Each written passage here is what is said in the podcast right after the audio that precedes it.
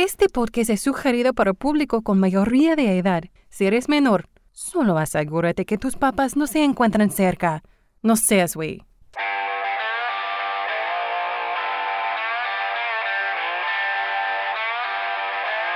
One, two, three. Yo hago el amor porque soy una persona muy sociable. Pero lo mío, lo mío, lo mío, lo mío es la chaqueta. Bienvenida, bienvenido al podcast Sin Razón. Yo soy Aldo Verástegui y me da muchísimo gusto que me escuches y espero que te quedes conmigo a este diálogo interno que externo. El día de hoy tengo el placer de tener como invitado a un joven nacido en el Estado de México, un nutriólogo graduado, eh, fotógrafo profesional. Y si algún día parece como que no te presta atención es porque su mente seguramente está ocupada en algo muy importante. Mi querido Diego Estrada, ¿cómo estás? ¿Todo bien? ¿Y tú? ¿Qué hay?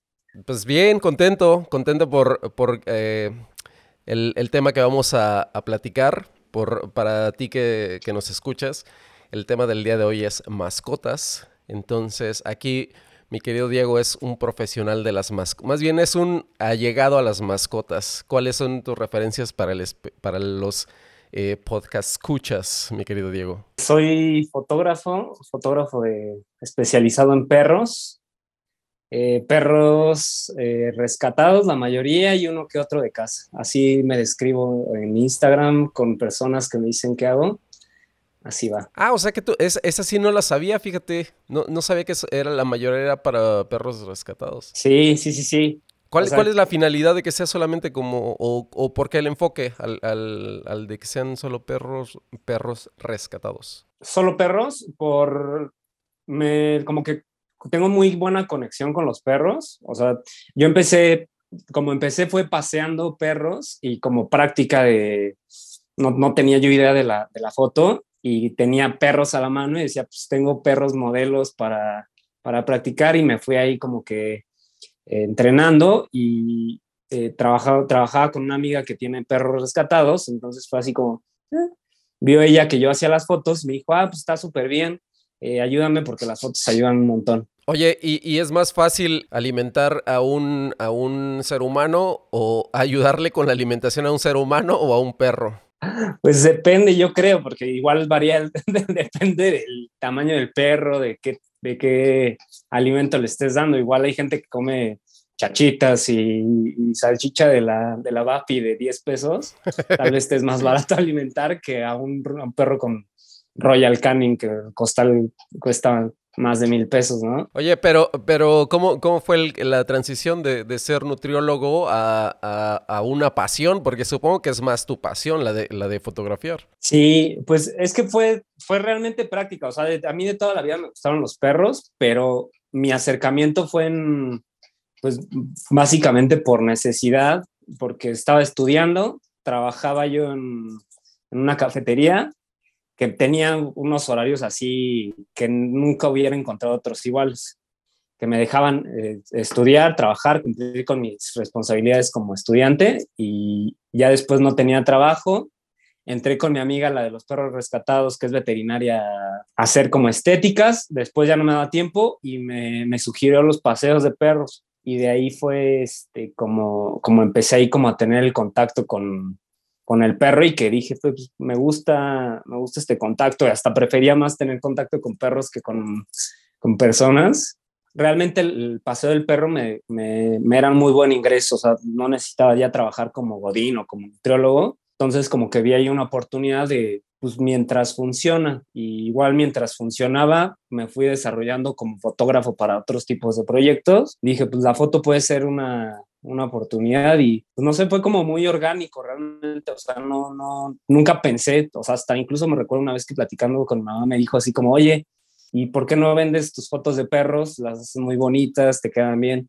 Yo, ¿cómo crees, cómo crees que alguien me va a pagar porque le tomen fotos a sus perros? Y mira, ahora eres un, un pro de, de, la foto. Oye, para entrar directamente a la materia, vayamos con, con, lo que dice la RAE acerca de mascota. Dice que es eh, persona, animal o cosa que sirve de talismán, que atrae buena suerte. Esa es la definición 1. Y la definición 2 dice animal de compañía. Una, definición ampliamente aceptada de las mascotas como animal de compañía la describe como aquel animal que se encuentra bajo control humano, vinculado a un hogar compartiendo intimidad y proximidad con sus cuidadores y recibiendo un trato especial de cariño, cuidados, atención que garantiza su estado eh, de salud. Como un, como dijiste, talismán, como un objeto de, de buena suerte. Esa me gustó, o sea, me parece ahí medio romántico, agradable, y, pero la que pues, es un hecho sin, sin duda es la, la, segunda definición. Sí, que aparte es muy, es muy curioso porque hablando como de la primera parte de la definición, en las culturas ancestrales se, se utilizaba los animales para adorarlos de alguna otra forma. Sí. Son símbolos muy... Que, son muy admirados o muy queridos en muchas culturas sin embargo, de pasarlos de dioses a... Voy a, voy a tener que bajarlo, bajar el balón demasiado fuerte, pero de ser estos dioses y estas grandes eh, deidades a ser una compañía que amaestras y que educas y que modificas. Entonces, eh, a tu gusto o que acoplas a tu gusto. Pero bueno, tú dime, tú dime qué, qué te parece la, la parte de, de ser de una, que pasar de una deidad a ser solamente una compañía. Y es que es un tema ahí como de, ideologías y o sea, es muy complejo. Creo que es la complejidad de un animal como que es mascota, o sea, que sí es uno de compañía, a un animal, por decirlo así, no sé, un, un tigre que igual como que incluso como en muchas, como por ejemplo en los chinos, que admiran mucho y es como un símbolo de, de varias cosas, a un, por ejemplo, un gato o otro tipo de animales, por ejemplo, como de Egipto o algo por el estilo. Creo que es, es, que es como también un tema de social, como por ejemplo, ahorita ya no pueden haber un montón de gatos ahí libres siendo, siendo adorados. Creo que es como un tema muy social, cultural, que pues se va cambiando a, comodidad de, cómo nos desenvolvemos, ¿no? Como sociedad. Que también estaba dentro de la información, ahorita la, iremos revisando, pero esto, eh, todo el, desmadre de, de, las mascotas eh, va directamente a la cuestión occidental. O sea, casi eh, diríamos que esa es parte de, una cultura que se empezó a desarrollar, el tener una mascota en el occidente, nada más. Y sabes que también es, o sea, está muy como interesante porque, por ejemplo, o sea, aparte de este como del domesticar animales y todo esto, va también como una parte del, tema de, animales de trabajo que el, humano los empezó a usar más como de, pues con un fin, por decirlo así, en el caso de los perros que, que ayudaban a ser parte de la casa, además que como que los humanos ven, observan una cualidad y dicen, pues esto lo voy a, usar para, para, mi beneficio, ¿no? Entonces también está ahí como interesante el cómo, cómo fue esa transición de un animal que estaba por ahí a veo esta cualidad y la, la adapto a, pues a mi vida, a mi estilo de vida, a mis actividades, a todo. Yo quería tocar eso un poco más adelante, pero ya que lo agarraste, vamos, vámonos por ahí. ¿A ti qué te parece? O sea, ¿qué te parece esa parte en la que el humano eh, toma ventaja sobre las cualidades de, de, un animal?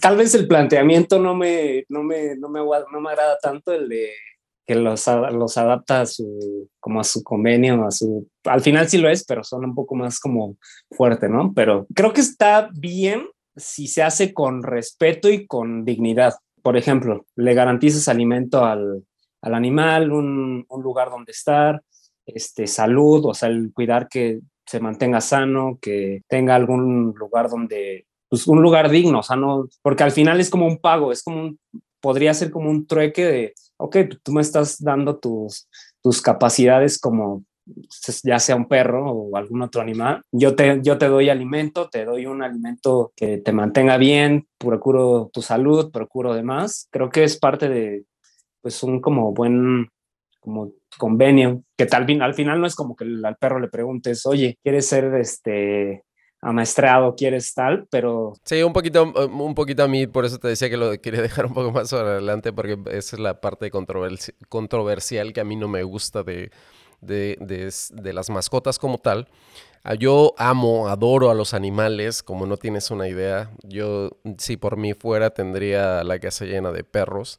Sin embargo, en mis adentros siempre he tenido claro que tener una mascota, aparte de llevar una responsabilidad muy grande, porque es cuidar la vida de, otro, de otro ser viviente, es prestarle las condiciones a las que debería de estar. Si eres un güey que tiene una hacienda, por supuesto que tienes todas las condiciones para que tu animal, cualquier animal pueda pasar y tener una buena vida, ¿no? Si es que está domesticado. Pero yo no, yo no, en esta, y lo veo más en, Ciudad de México. Ciudad de México es un, un, espacio donde todos los lugares son muy, muy pequeños. Me parece cruel para el animal.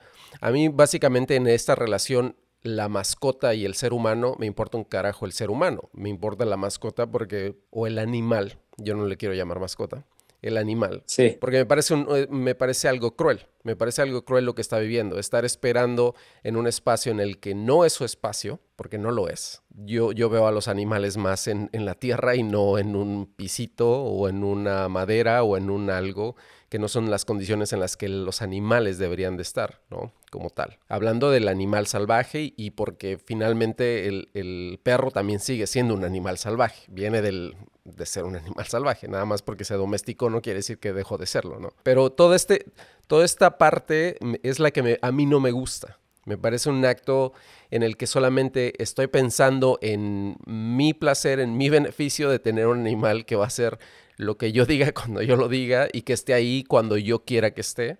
Casi siempre asimilamos que los animales no piensan o sienten, pero es todo lo contrario, es como nada más porque no pueden hablar, si no te mentarían tu madre. No es que no te lo diga, pero o sea, al final sí tienen como formas de comunicarse y cómo expresarte, o sea, por ejemplo, si digamos, tú tienes a tu perro en tu departamento y tú eres Godín, te vas a tu casa, te olvidas que tienes un perro y te vas de, de 9 a 6 de la tarde, tu perro estuvo ahí, no sé cuántos son, tal vez 10 horas, 10, 11 horas, que estuvo ahí sin una estimulación, sin nada. Igual, por ejemplo, si tú tienes un espacio para tu perro y demás y planteas tu vida con tu perro, no debería haber un problema de que tal vez se quede en la casa, pero le dejas algo que hacer. O sea, el chiste es como buscar como, como un equilibrio para ti, para el, perro, ¿no?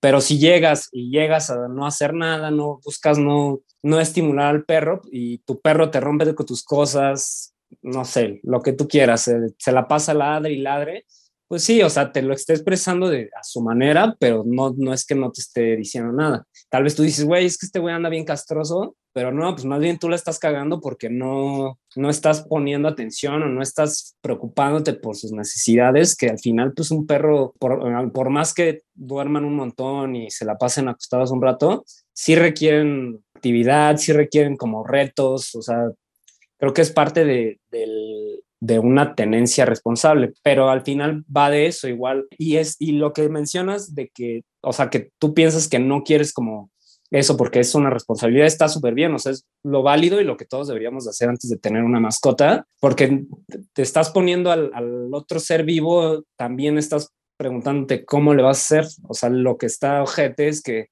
no te cuestiones y digas, yo lo quiero porque... Porque me gusta siempre me gustó, no sé, un pastor alemán. Lo veía y me encantaba y está poca madre. O quise una tortuga y tú vives en un lugar que no es apto para la tortuga. Exacto. Pues ahí, ahí sí es un acto egoísta, pero el chiste es, o sea, si tú lo haces responsable y dices, ¿sabes qué? Yo, tal vez yo soy Godín, voy a buscar tal vez un perro que se adapte a mi estilo de vida y lo hago parte y tal vez creo que es también parte de, de tener una tenencia responsable el, que tú pues busques como activarte, hacer algo por el animal, no nada más porque, sí, como, ah, pues ya lo tengo, ahí está. O sea, como creo que es parte importante y lo he aprendido pues con, el transcurso de este tiempo que me metí al, al mundo de los perros, es como tú buscar ser mejor humano para tu animal. Creo que esa es parte de la responsabilidad de, tener una mascota, si es que, la quieres tener. Sí, claro, es que de alguna otra forma, yo tengo muchos, muchos ejemplos de personas irresponsables. Es lo, el, uno de los ejemplos es lo que acabas de decir. Yo tenía una prima que a fuerza quería un tipo de perro específicamente porque no sé qué. Y era solamente un berrinche porque después de, los después de dos semanas el perro ya era de los papás, no de la, de la de la morra y entonces los que se hacen cargo del perro son los papás y los que entonces dices mm, no querías tanto al perro y aparte aunque lo hubieras querido tanto no me jodas que nada más por querer un perro de tal raza de tal forma de tal ya después te vale madre por ejemplo yo soy súper aficionado súper súper aficionado de los Rottweiler pero yo no voy a meter a un Rottweiler en un departamento o sea sería lo más estúpido del mundo pero eso es lo que yo pienso. He visto a muchas personas meterlos a un departamento y después les destruyen el departamento y se enojan. Y es, sabes que los perros tienen instinto, tienen necesidades, tienen energía, tienen que sacar lo que son, su todo o sea, todo lo que gira alrededor, igual que nosotros. Así como tú y yo podemos tener esta necesidad, los perros tienen un chingo también. Y hay que cubrirlas. Y si no las cubres, mejor no los jodas. Es que es, creo que es la base de, tener una mascota y de, pues de no ser alguien que nada más tiene un, animal. O sea, de realmente tener un animal bien. Porque aparte, yo quiero, digamos que yo quiero un perico y vivo en, un, en unos departamentos, algo así. Güey, poca madre, te vas a salir todo el día y el perico va a estar haciendo ruidos y todos los demás del edificio se van a chingar y se van a aventar al perico cuando tú nada más quieres un perico por, porque eres muy cagado. Sí, entonces pues tampoco está chido y creo que es parte de una conciencia que debemos de tener de, oye, a ver, ¿por qué quiero tener? Igual, pues quiero tener un perro porque quiero un animal de compañía y pues quiero, no sé, lo que tú quieras, tu justificación. Pero el chiste es también que digas, ok, el tener un perro conlleva que voy a tener alimento, que es un compromiso de mínimo 10 años, si lo agarras cachorro. Claro. O sea, es, es algo que tienes 10 años y debo de tener un espacio adecuado, debo de sacarlo a pasear, debo de buscar, pagar veterinario, o sea, es, es una responsabilidad que debes de hacer de todo eso y no es como que puedas tomarlo a la ligera, que creo que ya cada vez hay más como conciencia y cultura de, oye, tener un perro no es tener un perro en la azotea y que esté ahí, ni que sea un guardia de tu casa, ni nada por el estilo. Creo que debería hasta incluso haber como de haber alguna regulación de mascotas, de perros, de... En algunos países ya está habiendo ese tipo de regulación, tal cual, porque sí, me parece, pues sí, si no estás en la, si el animal no está en las condiciones en las que debería de estar, pues entonces no sé qué coño está haciendo ahí, o sea, es mejor retírenlo y llévenlo al hábitat al que pertenece, porque ¿qué tal y eso es, un pensamiento guajiro que se me vino hace rato cuando estaba, antes de que, cuando estaba revisando la información que tengo y todo. Dice, no mames, nosotros domesticamos, o bueno, el hombre domesticó, yo no, yo no domestiqué a nadie. el, hombre domesticó al, perro eh, de tal forma que entonces ahora ya no hay una raza que sea tal cual eh, eh, salvaje. ¿Sabes qué? Sí hay, sí hay, sí hay una que es el, en Australia, de hecho, es un problema ahí como medio, como es una plaga, por decirlo así, el dingo, que, que, es un pedo y pagan creo que hasta dinero en Australia por llevar dingos, o sea, cazar dingos y llevarlos para, mira, traje tantos dingos porque llega un punto en el que empieza a acabar con la fauna. Al final están, o sea, ya en sociedad, por ejemplo, como más centrado en el hombre, pues no se puede tener un chingo de animales ferales porque al final por ejemplo, no sé, un, amigo, su, tío tenía un pedo ahí como de, que se perdía en la peda y se perdía semanas, ¿no? Entonces un día se perdió en un monte y ya se lo estaban comiendo los perros ferales. No mames. Entonces, pues sí es un problema de que, o sea, puede salirse de las manos, por eso debe de haber como medio un control, que al final, pues, si te pones muy como, no sé, como un tema pues más como animalista, dices, oye, pues tú quién eres para decir, aquí se acaba el... Exactamente. Pero también, o sea, yo, iba, yo, iba a defender ese punto, tú defiendes el otro, pero yo iba a defender ese punto. ¿Qué posición privilegiada tendría el hombre sobre un animal? O sea, porque si los animales se tienen que morir porque el hombre dice, o sea, los, los animales necesitan comer y estaban comiendo. O sea, sí, se están comiendo un humano, pero... Y eso parece un acto cruel y, y yo puedo sonar como un tipo desalmado, pero en algún punto cada uno de nosotros, si necesitara comerse un animal, lo hacemos todos los días. Dejemos de, victimizarnos o ponernos en una posición distinta que no sea la que es. Porque eso les encanta, nos encanta como, como, como personas siempre victimizar todo lo que está alrededor de nosotros, bueno, nosotros principalmente, y culpar a lo que está alrededor de nosotros. bueno, es que creo que es un tema bien complejo de... Sí, lo sé. De, pues sí, del o sea, como que va todo más centrado al, al humano que a, a, los animales y pues por alguna, o sea, realmente no tengo tanto conocimiento para decir, oye, por esto es un problema el, el que haya un montón de animales. Bueno, además de que si es un tema, por ejemplo, de salud pública, de que pueda haber ahí como que algo de transmisión de, de ciertas enfermedades, claro. eso podría ser un tema para considerar como por lo que se debe regular el, los animales salvajes, ¿no? Que al final pues estamos en sociedad, es como que muy complejo y tal vez alguien va a decir así como, güey, tienes que, estás pendejo porque no sabes eso, ¿no? No lo sé, espero si, si alguien lo sabe lo ilustre. Pues mira, afortunadamente este podcast yo desde el inicio lo, lo he este, advertido. No es para educar sí. a nadie, es más una conversación entre dos personas que tal vez sean muy ignorantes acerca de algo, pero querían compartir una conversación. Así es que el que tenga una eh, eh, aportación de experto, si, si, es un experto, lo haría con la educación que, que, tienen los expertos de compartir su conocimiento. Así es que ya los que nos, nos, nos, eh, nos caguen a trompadas, dicen los argentinos, sí. pues ya porque su mentalidad es demasiado limitada. Pero bueno, oye, tengo aquí algo que esta parte, esta sí me gusta para que veas. Dice que se ha descubierto que la presencia de una de un lo voy a cambiar a animal de un animal puede conducir a la disminución del estrés reducir eh, la presión arterial la reducción de niveles de ansiedad. Diferentes estudios científicos han demostrado que los dueños de animales eh, que a su vez son pacientes ca eh, cardíacos tienen posibilidades mayores de recuperarse que aquellos pacientes que no son dueños de mascotas. Mediante entrenamiento las mascotas pueden ayudar a sus dueños a llevar una vida más normal como en el caso de los perros guía también hay animales que están siendo entrenados para ayudar a personas sordas e identificar y reaccionar frente a señales que normalmente no podrían percibir. En este caso, me parece lo mejor que puede existir en el mundo. Ahora sí lo podría decir, tienes a tu partner que es el que te puede salvar de algo. Y en eso yo lo he visto incluso en, no está mencionado en la información que, que tengo, pero en gente autista, los animales que se tengan en, en, la,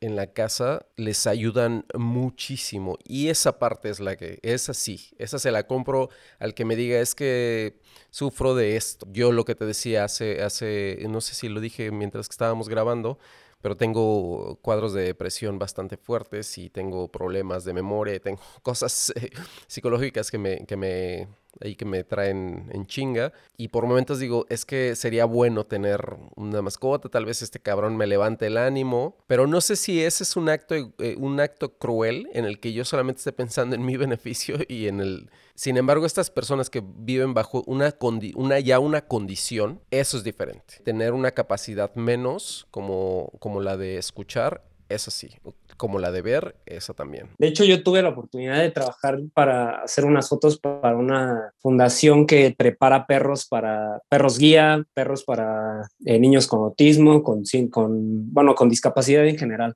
Y, este, y sí les ayuda un montón y, o sea, toda la preparación que hacen, o sea, está muy cabrón como, como un perro puede salvar al niño. Por ejemplo, me decían que con autismo a veces como que les da la crisis y se salen corriendo y los perros pues tienen la capacidad de, además, o sea, los preparan de todo que pueden encontrar al niño, por ejemplo, si se escapan y no lo ven. Aparte también eh, saben que si está en crisis van detrás de él o como que sienten que está en crisis, va a entrar en crisis y como que actúan para que controlar la crisis. Calmarlos. Entonces, o sea, está muy, muy cabrón como, como un, un, un, animal puede ser enseñado a, a, hacer las cosas así. Entonces, en general yo sí estoy de acuerdo en que la gente tenga animales, que tengan perros, sobre todo el perro. Yo, o sea, yo soy el más fan de los perros, pero un perro bien, o sea, una tenencia responsable. O sea, no, claro. no estoy invitando a que cualquiera tenga perros. Ni... En algún momento, uh -huh. fíjate que estaba yo, yo hablaba con una amiga que, decía, es que ya no puedo vivir sin mis perras, y es que me la paso muy bien, y es que es increíble, y es que lo que quieras, ¿no? Entonces decía, eh, encontré dentro de la información, por eso me pareció, me pareció maravilloso y espero que este, este episodio lo, lo pueda escuchar, y si no, la voy a obligar. Dice, eh, la tenencia de animales de compañía parece haber alcanzado en las últimas décadas niveles sin precedentes en la sociedad, en las sociedades occidentales, sociedades occidentales. Los intentos de explicar la tenencia y el vínculo establecido con los animales de compañía como resultado de una deficiencia en los vínculos humanos. Y es que le decía yo, desde mi punto de vista, que creía que el tener un animal que no sea para um, un ganar-ganar en el hecho de eh, lo que hablábamos de las personas con autismo. si no es en ese caso, no le veo mayor, ¿no? Bueno, o cuestiones psicológicas en las que el, animal sabes perfectamente que te va a dar algo de vuelta que tú necesitas y que tal vez él tiene. En, esa, en esa parte yo estoy completamente de acuerdo y yo apoyaría y yo encantado de la vida. En la otra parte, en la de nada más por mis huevos, es en la que no me parece. Porque le decía, es que incluso te has vuelto más huraña, güey. Incluso te vuelves, ya eres una señora, güey. Y es una morra de 30 y lo que quieras de años. Y aparte de más huraña, y entonces ya no, ya tiene un, incluso una cercanía con los animales. Es que son como mis hijos. No mames, no, no pueden ser tus hijos, güey. Siguen siendo animales. Es algo que creo que ahí es donde yo mantengo siempre una distancia con las personas que le, por ejemplo, el término perrijo me parece, a mí siento que me agarran, me, me separan las piernas y me meten una patada triple de karateca maestro en los huevos.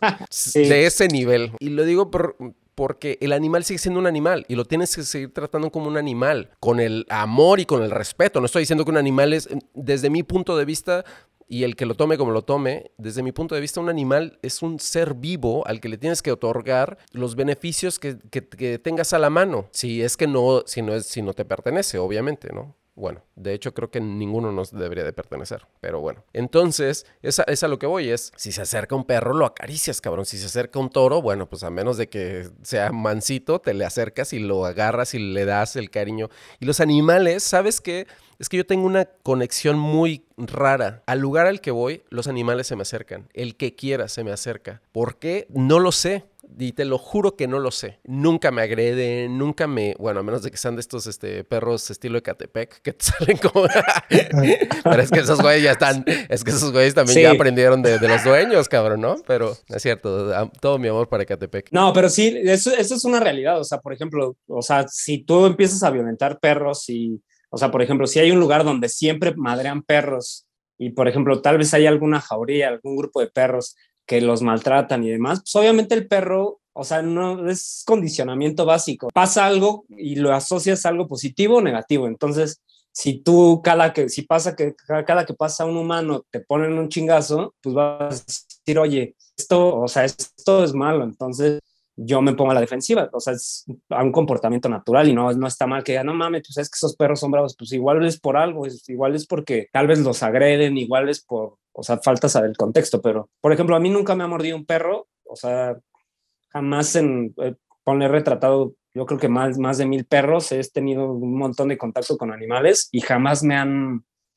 me han puesto así una mordida, si acaso me, me marca el perro así como de no te acerques, y es normal, eso se hacen los perros, o sea, en general, incluso tú si alguien te, te toca o te abraza muy fuerte, pues tú como que te haces para atrás. Creo que es, va una parte como de, de, un, de los límites de que tú dices, ok, para mí está bien, o sea, para mí está bien yo tratarlo como perrijo y así, ay, mi bebechito, ay, y que le hables así, porque yo lo hago, yo le hablo así a los perros, pero no, no afecta en nada, o sea, ni yo no así trato como bebé a mi perro, yo lo trato como perro y creo que es ahí el, si a ti te funciona, está bien. Con tal de que esa cosa que tú haces de medio humanizar a tu perro, no afecte lo demás, ni afecte a tu perro, porque creo que es parte del bienestar animal. Garantizarle al animal que tenga eh, la conducta natural. Entonces, que un perro sea perro. Por ejemplo, si tú limitas a tu perro a un no leer porque dices, guácala, eso está sucio, pues la estás cagando porque para el perro el olfato es lo máximo, es una locura. O sea, salir a oler algo es una una sensación así muy cabrón, es, como ellos sienten, huelen. Entonces, si tú empiezas a limitar esas cosas porque está sucio, porque no, porque ahí, ahí sí la estás cagando como dueño porque no estás haciendo que tu perro esté bien, por tú darle ciertas condiciones, características humanas, por humanizarlo, ahí es cuando, cuando llega a haber un problema. Igual, pues, si tú le hablas así como bebito a tu perro y tu perro... No, digo, ya ese ya es tu pedo. No, y te lo puedo decir, en realidad me vale madre. Por mí siguen llamando perrijos a sus perros y por mí sigan haciendo. Solo lo digo en una, una parte de sacarlo de mi ronco pecho por decir, justo tú lo acabas de explicar desde la parte teórica, más que de mi, de mi animalismo. De decir, no le quites lo animal a tu animal, porque si no, entonces lo estás jodiendo. ¿Por qué es eso? Porque los perros salen y se cagan y los perros salen y rascan eh, tierra y entonces entras y le limpias sus patitas porque no, cabrón, a lo mejor lo que rascó fue algo que donde escondió el hueso, cabrón. Y si le limpias las putas patas, al rato ya no va a detectar dónde coños guardó el pinche hueso y ahí lo tienes al güey haciendo hoyos en todo el patio, ¿no? Entonces, no sé, es un decir, es un decir, pues, pero no, no hace falta tan, tal vez tanto ser un científico para decir, oye, mi perro necesita esto, incluso hasta los, por decirlo así, en el alimento, te dice cuánto de acorde, acorde a su peso. Es más fácil guiarte. O, oye, ¿sabes qué? Le pongo una camilla o le pongo un espacio donde dormirse. Y creo que es parte de, educarte al tener una mascota, el saber qué es, cómo, cómo se comporta un gato y cómo tú vas a permitir que el gato se desarrolle bien como un gato, pero sin dejar de, fomentar eso, que el animal sea un animal y que se, se, desarrolle como, como lo que es. Justo es eso lo que me parece más cruel, que, que no que no estás permitiendo que el animal solamente sea animal. En el momento en el que no lo dejas ser libre, eso es, eso es creo que lo que me parece más el conflicto entre, entre lo que yo veo y lo que siento de los animales es eso, que no se les deja ser lo que son, ¿no? De vivir en su hábitat, de estar en su ambiente, de hacer lo que se les pegue su regalada gana, así como afortunadamente muchos lo hacemos. Nada más por este eh, beneficio que tenemos como seres pensantes por encima de los animales, me parece una, no sé, un poquito, un poquito pasadito de, de liana. Creo que lo importante es la tenencia responsable, porque la mascota siempre va a estar, siempre va a estar. Más bien es el cuestionarnos si realmente necesitamos una mascota o tal vez es nuestra idea. Un ejemplo perfecto es en pandemia, las adopciones se, subieron un montón ¿Pero por qué? Porque estabas en casa, entonces ah, pues necesito aquí mi compañía, regresa todo a lo normal y pues mucha gente dice, güey, pues ya no puedo cuidarlo, ya este güey se me salió de las manos, pero creo que es parte de, incluso he visto el otro lado de la gente que dijo, oye, yo nada más voy a estar aquí un tiempo, pero ya adopté, ya tengo mi nuevo perro, y tú ves cómo te la resuelves y previeron, previeron el, el que se iban a salir y cómo, cómo dejar a sus perros bien para no tener un problema. Pero más bien creo que es el cuestionarse desde un inicio antes de tenerlo a cuando lo tienes. Y si lo tienes, pues ser suficientemente pues, responsable y consciente de qué hacer para que pues viva bien. Es que esa es la palabra clave para mí. Responsabilidad en, en, en toda, en todo lo que se hace. Y eso todo el tiempo me lo estoy repitiendo a mí en todas las cosas que hago y en todas las cosas que decido. Y, ahora con, con, un ser vivo, tienes que tener esa, lo mismo que comentabas hace un, hace un rato, la responsabilidad de entender cómo funciona el animal que quieres que sea parte de tu compañía o que esté contigo haciendo compañía. Es otro ser vivo, coño, no es no es tu juguete de fin de semana. Es que, ¿sabes qué? Creo que, creo que esto todavía no, no, o sea, mucha gente no lo hace consciente de, aquí como, como anécdota. Me metí a un montón de grupos, foros, para todo. Y me metí a uno en particular que era así, este, de pitbulls, y se veía pues que sí, o sea, la gente bastante ignorante de la cultura animal. Y alguien pone, oigan, tengo este celular que era un teléfono puteadísimo. ¿Quién lo quiere a cambio? ¿Quién tiene un pitbull que me lo cambie por caso? O sea, ¿cómo andas ahí canjeando perros así con cualquier güey? O sea, dije, no mames, o sea, me dio un chingo de coraje dije, qué poca madre, porque aparte seguramente sí hago un cabrón que le dio un pitbull, me, pitbull, porque aparte, o sea, está así súper, súper, así horrible el tema de, de que cría cualquier güey que tenga un pitbull que se vea bien, anda cruzando así hasta quemar al, a la perra. Entonces, está muy cabrón cómo, cómo objetivizan a los animales y les vale madres así eh, no, no, tengo dinero para el alimento, pero pues le doy tortilla y ya, pues, ahí está bien, comió. ¿Sabes qué aparte? O sea, el tema de, de la crianza es otro igual muy complejo, que, por ejemplo, yo que estoy en el mundo de las adopciones, sí soy muy de promover la adopción porque hay una cantidad pendeja de perros en, situación de calle, de maltrato, y es como, güey, ¿para qué vas a comprar uno?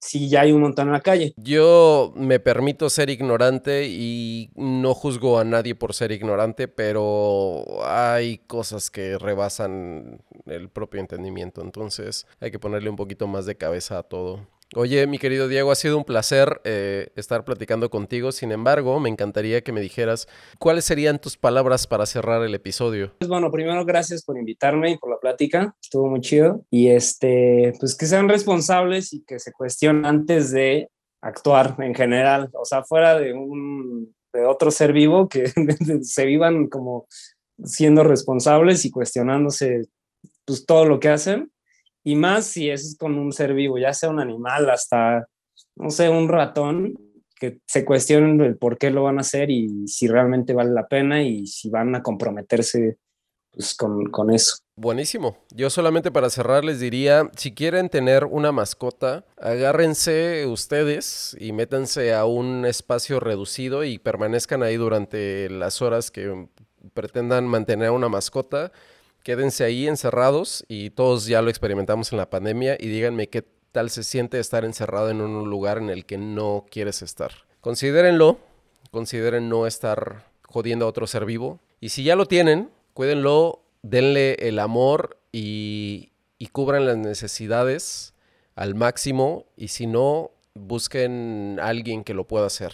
Me parece injusto que los animales estén siendo maltratados, vendidos. Me parece un acto sumamente cruel. Sin embargo, cada uno de nosotros somos libres de hacer lo que nos se nos pegue la gana. Esas solamente son unas recomendaciones de su tío Aldo. Te deseo a ti que escuchas el podcast un buen día, tarde, noche, madrugada, en el tiempo en el que estés. Muchísimas gracias por escucharme. Nos vemos en el siguiente episodio. Yo no necesito meditarlo más. A coger y a mamar, que el mundo se va a acabar.